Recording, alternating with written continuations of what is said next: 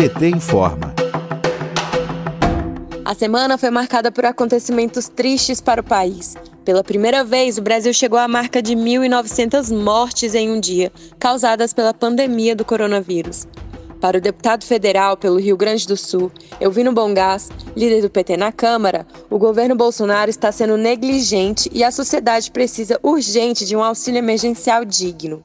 2 mil mortes por dia, Ministério da Saúde admitindo que pode chegar a 3 mil mortes por dia. O governo Bolsonaro totalmente ausente e ainda ironizando a dor e o sofrimento das pessoas pelas mortes do Covid. Governadores, prefeitos se mobilizando para poder dar o atendimento às pessoas. Faltam leitos, faltam vacinas e, mais do que isso, nós precisamos do renda emergencial. Nós aceitamos a chantagem que o governo está fazendo do projeto da PEC já votada no Senado de que deve ter ajuste fiscal, dificultando ainda mais os repasses, fixando o teto de gastos para os estados, para os municípios, para tirar os recursos dos serviços públicos para as pessoas. Não, nós não precisamos de ajuste fiscal. O que nós precisamos é da emergência social, o renda emergencial. Ele terminou em dezembro do ano passado. São dois meses, janeiro e fevereiro, que as pessoas que precisam desse recurso, porque a comida está ficando mais cara. Então nós precisamos votar aqui na casa, na, na Câmara dos deputados do Congresso Nacional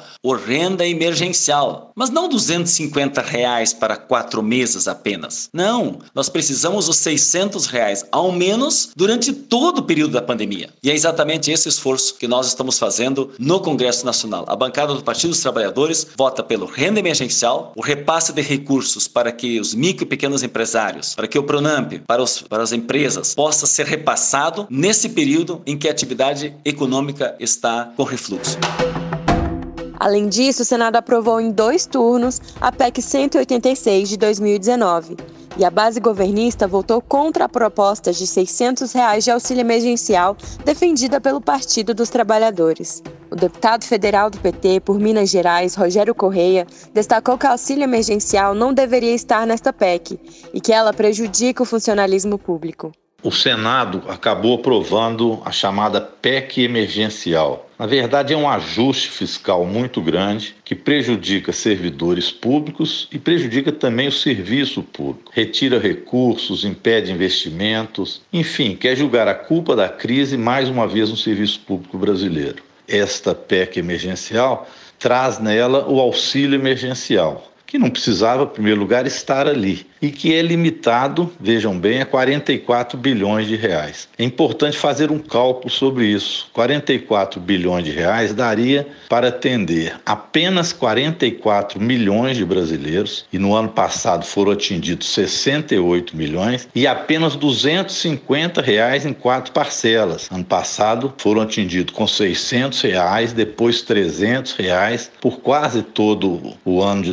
2020. Portanto, é uma micharia Lembrando que uma cesta básica está em torno de 500 reais e um botijão de gás 90 reais.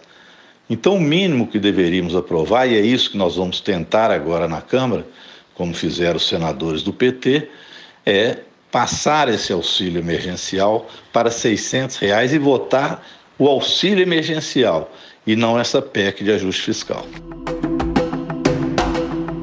A PEC 186 do auxílio emergencial seguiu para análise na Câmara dos Deputados e precisa ser aprovada em dois turnos na Casa. A bancada do PT na Câmara vai lutar para que o Brasil tenha condições de passar por essa crise de forma digna e menos dolorosa, recuperando o valor de 600 reais para o auxílio emergencial e ajudando a população mais necessitada. De Brasília, Terra Thaís Costa, para a Rádio PT.